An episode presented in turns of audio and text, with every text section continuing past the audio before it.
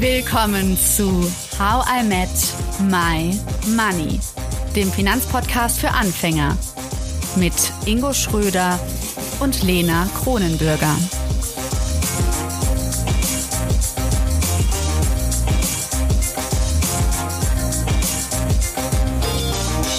In den nächsten zwei Folgen besprechen wir prekäre Arbeit, woran sich der Wert von Arbeit bemisst und warum es sich lohnt zu streiken. Ein kleiner Hinweis, in den ersten paar Minuten ist die Tonspur nicht ideal, das gibt sich aber schnell. So, und jetzt viel Spaß beim Hören. Hallo Ingo.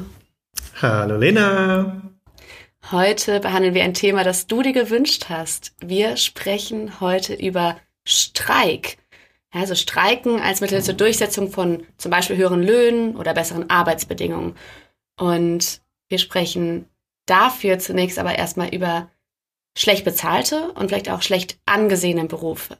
Und wir haben dafür eine wundervolle Expertin bei uns, die Arbeitssoziologin und Professorin an der Universität Göttingen, und zwar Frau Professor Dr. Nicole Meyer-Ahucha. Hallo Nicole. Hallo zusammen. Hallöchen. Nicole, ich würde super gerne mit dir direkt in das Thema Nummer zwei, das ich gerade genannt habe, einsteigen. Und zwar diese vielleicht schlecht bezahlte, schlecht angesehene Berufe. Also vielleicht die Gründe, warum man auch streiken kann, vielleicht streiken sollte. Du bist Co-Autorin des Buches Verkannte LeistungsträgerInnen, Berichte aus der Klassengesellschaft. Verkannte LeistungsträgerInnen. Was genau versteht man darunter? Was verstehst du darunter? Naja, wir haben in dem Buch unter verkannten Leistungsträgern und Trägerinnen ähm, Beschäftigte verstanden, die vor allem mit der Reproduktion, mit der Wiederherstellung von Arbeitskraft und gesellschaftlichen Strukturen befasst sind. Also die Berufsgruppen, die man in der Corona-Pandemie vor allen Dingen plötzlich als systemrelevant erkannt hat, in Anführungsstrichen. Die also dafür gesorgt haben, dass ähm, der Laden am Laufen blieb, wie Angela Merkel das immer so nett formuliert hat also die sich um Pflege gekümmert haben, um Reinigung, um Paketzustellung, darum, dass es Essen auf dem Tisch stand, ähm, im Einzelhandel, in der Nahrungsmittelindustrie und so weiter. Das sind also die Berufsgruppen, die wir uns angeschaut haben.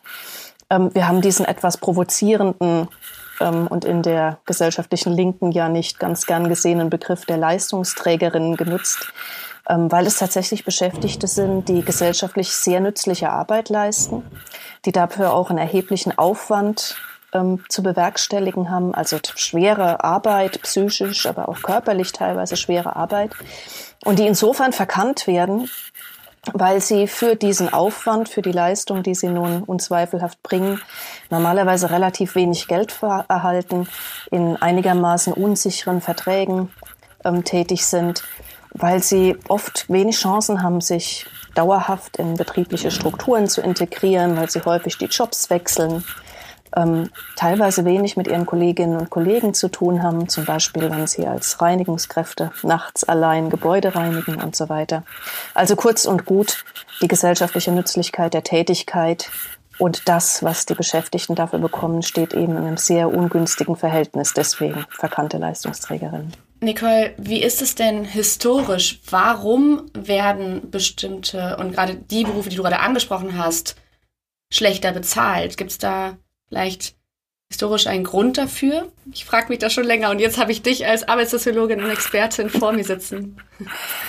Ja, ich glaube, ähm, ein wesentlicher Grund dafür, dass die Tätigkeiten schlechter bezahlt werden, hängt damit zusammen, dass es Tätigkeiten sind, die zusammen mit Frauen aus privaten Haushalten oft herausgewandert sind.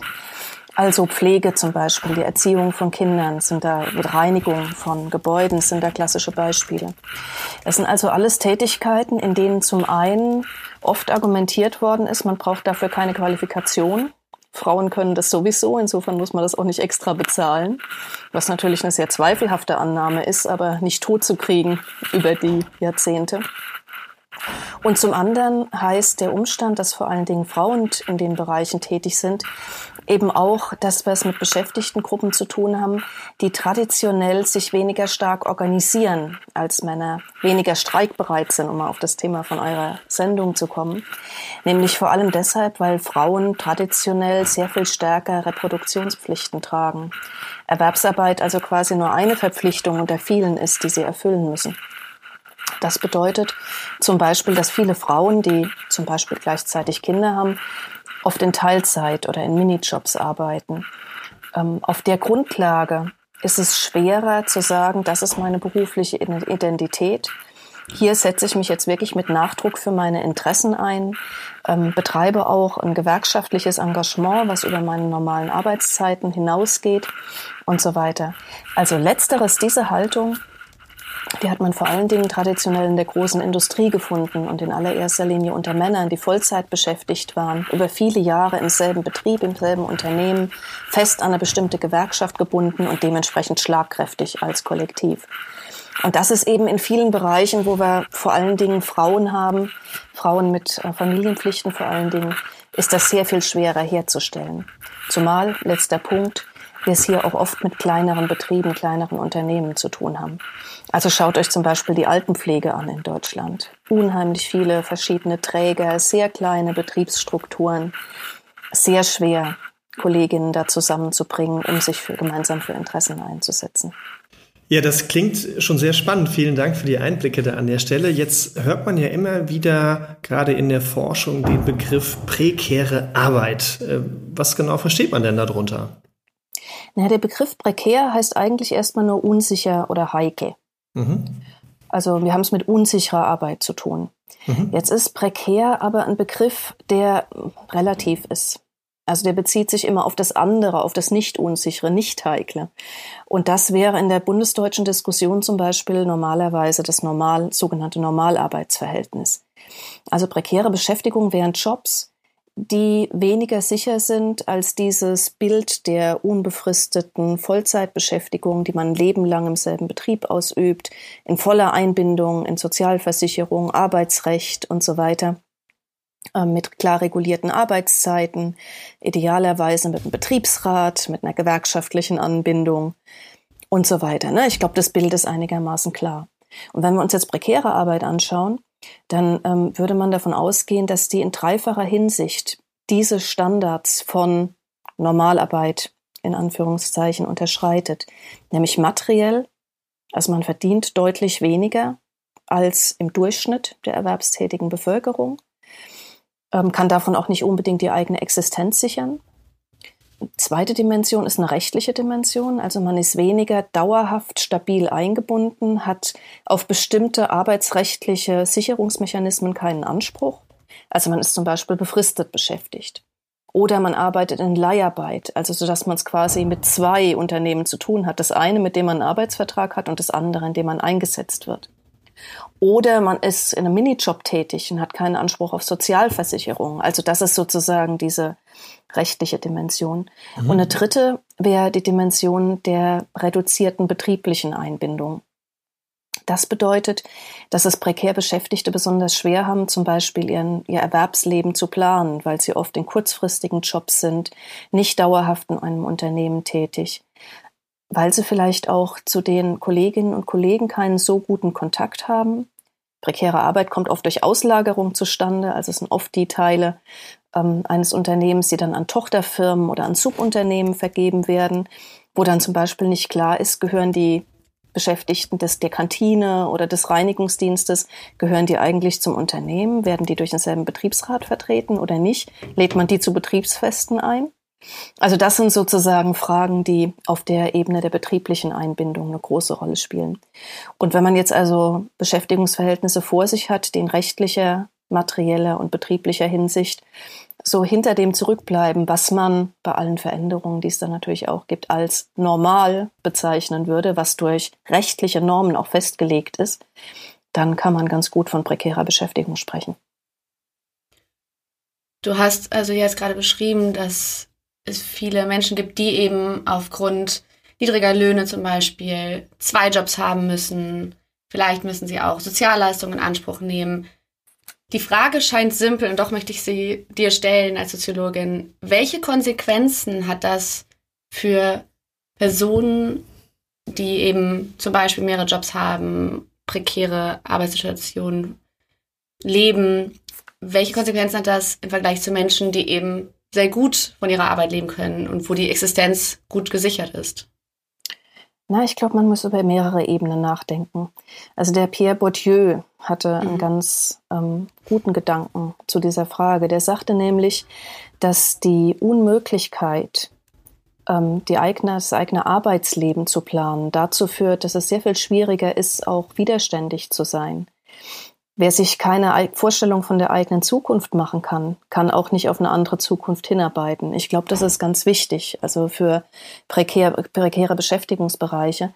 Das, was dort mit Beschäftigten zu tun haben, die wirklich teilweise von Tag zu Tag leben und versuchen müssen, irgendwie über Wasser zu bleiben, aber sich schwer damit tun, weitergehende Pläne zu entwickeln. Dann auf einer sehr viel banaleren, praktischeren Ebene ähm, geht es um die Frage, wie sieht ein Arbeitsalltag aus? Also wir haben in unserem Buch über die verkannten Leistungsträgerinnen eine ganze Reihe von Porträts von Männern und Frauen, die solche individuellen Schichtsysteme entwickeln, die also mehrere Jobs haben, die irgendwie miteinander in Einklang bringen müssen, was dann nicht immer funktioniert, also weil der eine Job mit dem anderen dann konfligiert und so weiter, also der Alltag wird ungeheuer kompliziert. Damit es überhaupt funktioniert, braucht man eine ganze Reihe von Ressourcen. Also man braucht zum Beispiel ein Auto, um schnell von dem einen Minijob zum anderen zu kommen, um nachts zu Reinigungsobjekten oder Gebäuden zu kommen, die man im Sicherheitsgewerbe überwacht oder sowas. Man braucht jemanden, der sich um die Kinder kümmert, wenn die Arbeitszeiten flexibel sind und auch mal nachts oder am Wochenende stattfinden können. Und zugleich haben wir es damit Beschäftigten zu tun, die oft ein freundschaftliches familiäres Umfeld haben, das unter ähnlichen Bedingungen arbeitet. Das heißt, man müsste eigentlich ungeheuer viele private Ressourcen einbringen, um diese Jobs machen zu können. Man hat diese Ressourcen aber nicht. Also das steigert den Druck ganz ungeheuer. Dann hatte ich ja schon gesagt, es gibt eine hohe Fluktuation. Also man ist auch oft in der Situation, neue Jobs finden zu müssen. Und klar sind das Beschäftigte, die auch besonders oft mit der Arbeitsagentur zu tun haben, weil sie nämlich nicht nur mehrfach beschäftigt, sondern zwischendurch auch öfter mal arbeitslos sind. Da spielt aktivierende Arbeitsmarktpolitik eine ganz große Rolle. Also die, der Anspruch der Bundesagentur, Menschen auf jeden Fall in Erwerbstätigkeit zu bringen, egal wie die Qualität dieser Jobs dann im Einzelnen aussieht. Also der Druck zu Erwerbstätigkeit hat zugenommen und es gilt bemerkenswerterweise sogar für alleinerziehende Frauen mit Kindern, die in der Bundesrepublik eigentlich immer noch relativ stark in Ruhe gelassen wurden. Also selbst bei denen ist der Druck gewachsen. Der letzte Punkt, über den man reden muss, das liegt natürlich auf der Hand, ist schlicht Armut trotz Arbeit. Also wir haben Leute, die haben drei Jobs, arbeiten sprichwörtlich Tag und Nacht, ganz flexibel, ganz leistungsorientiert, ungeheuer intensiv, weil zum Beispiel Minijobs auch darauf ausgerichtet sind, in wenigen Stunden sehr, sehr viel Leistung zu bringen. Und am Ende des Monats haben sie ein Gehalt, womit sie ihre Miete nicht zahlen können. Von den steigenden Energiekosten ganz zu schweigen oder Inflationsdruck jetzt ähm, beim Einkaufen im Supermarkt. Und die dann teilweise gezwungen sind, aufstockende Sozialleistungen von der Bundesagentur zu beziehen. Also all das ist natürlich eine Situation, die auch ganz schön am eigenen Selbstwertgefühl kratzt. Definitiv, definitiv. Ähm, wie ist es denn jetzt möglich, dass wir das hinbekommen, dass eben die schlecht bezahlten Berufe, die prekäre Arbeit, die verkannten LeistungsträgerInnen, wie die eine höhere Anerkennung in der Gesellschaft bekommen und was bedeutet überhaupt höhere Anerkennung? Ja, das ist eine sehr gute Frage. Also darüber haben wir angefangen zu diskutieren unter Pandemiebedingungen vor allen Dingen. Als es dann plötzlich darum ging, ähm, dass neue Beschäftigtengruppen, also die, die ich vorhin genannt habe, jetzt als systemrelevant galten. Ähm, systemrelevant in dem Sinne, ähm, dass man festgestellt hat, also wir brauchen nicht nur Banker, und ähm, Finanzjongleure. Die braucht man sowieso nicht, Banker. Also doch ein bisschen. Also naja, Banker, 2008 waren das unsere Systemrelevanten, ne? die Banken und die Finanzinstitute. ja, besser ähm, also nicht wahrscheinlich, aber ja, okay. Äh. Genau, sondern, sondern eigentlich braucht man die anderen, ne? also die mhm. dafür sorgen, dass äh, dass Arbeitskraft wiederhergestellt wird, dass Kinder erzogen werden, Kranke gepflegt werden und so weiter und so fort. Und man dachte, mehr Anerkennung heißt, dass wir jetzt klatschen. Ja, dass wir vom Balkon klatschen, dass wir den Leuten im Supermarkt irgendwie Blumen mitbringen und sagen, danke, dass ihr an der Kasse sitzt. Ähm, das Problem an der Sache ist tatsächlich, dass sich ähm, hinter dieser Symbolpolitik nicht sehr viel getan hat. Und dass wir auch aus Interviews wissen, dass viele Beschäftigte, also zum Beispiel in der Pflege, das als ausgesprochen zynisch verstehen inzwischen. Also man hat sich am Anfang gefreut, dass man überhaupt mal gesehen wurde, aber das ist relativ schnell gekippt. Und dann ist also die Frage, was heißt Anerkennung wirklich? Ich würde sagen, Anerkennung heißt Aufwertung. Aufwertung hat nicht nur mit Geld zu tun, aber durchaus auch. Es hat mit Geld zu tun, es hat mit Arbeitsbedingungen zu tun, es hat mit rechtlichen Absicherungen zu tun, auch mit Personalausstattung zum Beispiel. Also wenn wir uns die Pflege zum Beispiel jetzt anschauen in den letzten Jahren, dann ist das Haupt, also die, die Kolleginnen werden auch wirklich schlecht bezahlt für die Arbeit, die sie leisten. Aber das ist nicht das Hauptproblem. Das Hauptproblem ist, dass derartig wenig ähm, Personal in vielen Abteilungen in Krankenhäusern ist, dass es für die Beschäftigten nicht mehr möglich ist, nach ihren eigenen Maßstäben gute Arbeit zu machen, also Kranke angemessen zu pflegen. Deswegen war in den letzten Tarifbewegungen dieses Thema Personalbemessung, Belastungsschutz und so weiter eine ganz wichtige Forderung. Das Problem ist nur, dass gerade diese Aufwertung in den Bereichen, über die wir jetzt gerade reden, total schwer durchzusetzen ist. Also es sind Bereiche, in denen Gewerkschaften normalerweise nicht so besonders stark vertreten sind, wo es in vielen Betrieben auch keine Betriebsräte oder Personalräte gibt und so weiter. Und selbst das Instrument, was man dann noch hätte, also Tarifverträge allgemeinverbindlich zu erklären, ganz selten greift. Also das war vielleicht eine der bemerkenswertesten Entwicklungen nach der Corona-Pandemie, dass ähm, man viel über die Heldinnen der Arbeit geredet hat in dem Zusammenhang oder besser gesagt die Heldinnen des Alltags hießen sie dann in der Pandemie. Aber als es darum ging, Tarifverträge im Einzelhandel und in der Altenpflege für allgemeinverbindlich zu erklären, sodass man also auch dort, wo keine Gewerkschaft, kein Betriebsrat präsent ist, Anspruch auf bestimmte Mindeststandards hätte, haben die Unternehmerverbände in beiden Fällen dem Riegel vorgeschoben. Es ist nicht dazu gekommen. Ja, und ich glaube, gerade das, was du sagst, also Aufwertung findet auf verschiedenen Ebenen statt. Was wir bei uns im Podcast lernen, ist, dass hinter Geld auch immer viel Psychologie steckt, viele Emotionen und Gefühle und auch Projektionen auf Geld. Äh, wir versuchen quasi durch unseren Podcast und unsere Arbeit da auch hinzukommen, dass man das auflöst und dass man das, und dass man sich das bewusster macht. Aber sicherlich ist es eben genau das, dass das bloße Applaudieren und, und ähm, Anerkennung zeigen, ähm, wenn das dann eben nicht über Geld auch kommt und Leute darauf eben etwas Gewisses projizieren, ob das jetzt gut oder schlecht ist, sei mal dahingestellt.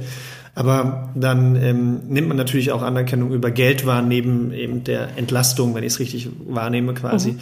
vom Personal. Ähm, Jetzt, jetzt hast du schon relativ häufig Tarifverträge und Gewerkschaften erwähnt und das ist ja quasi ähm, eine perfekte Grundlage für das Thema Streiks, um, äh, um dort überzuleiten. Ähm, ich bin mir nicht sicher, ob alle überhaupt mit der mit Gewerkschaft und Tarifverträgen was anfangen können. Daher wäre meine Bitte, kannst du uns so ein bisschen mal einführen in das Thema Gewerkschaften, weil ich höre auch immer, in Deutschland gibt's die, in Amerika ist das ganz anders. Ähm, also ähm, haben nur wir deutschen Gewerkschaften, wobei ich habe auch schon von Franzosen gehört, die sind ja da auch ganz gut. Also vielleicht kannst du mal so ein bisschen kurz was zum Thema Historie Gewerkschaften erzählen auch was es dann mit Tarifverträgen äh, auf sich hat, was ja dann vielleicht auch, wenn mehr Leute sich dann dafür motivieren sollen, also wenn das auch eine Form wäre, irgendwo mehr Anerkennung zu bekommen, weil man gemeinsam mehr Gehör bekommt, gerade in solchen ähm, bei verkannten Leistungsträgern oder prekärer Arbeit. Vielleicht kann man da den Übergang ja hin machen, auch in Richtung ähm, Streik und Streike. Mhm. Ja, ähm, kurze Darstellung ist natürlich in dem Zusammenhang eine ziemliche Herausforderung. Also, also vielleicht kann man, kann man ganz kurz sagen, ähm, dass es ähm, gewerkschaftliche Organisierungsbemühungen in größerem Maße eigentlich seit, seit Entstehung des Kapitalismus gibt. Also seit dem 19. Jahrhundert haben wir Ansätze von Arbeiterbewegungen, ähm, die am, zu Beginn eben vor allen Dingen in größeren Betrieben in der Industrie stattfinden, sich teilweise aus Handwerkstraditionen speisen und so weiter und sich dann im Laufe der Zeit so ein bisschen verbreitern.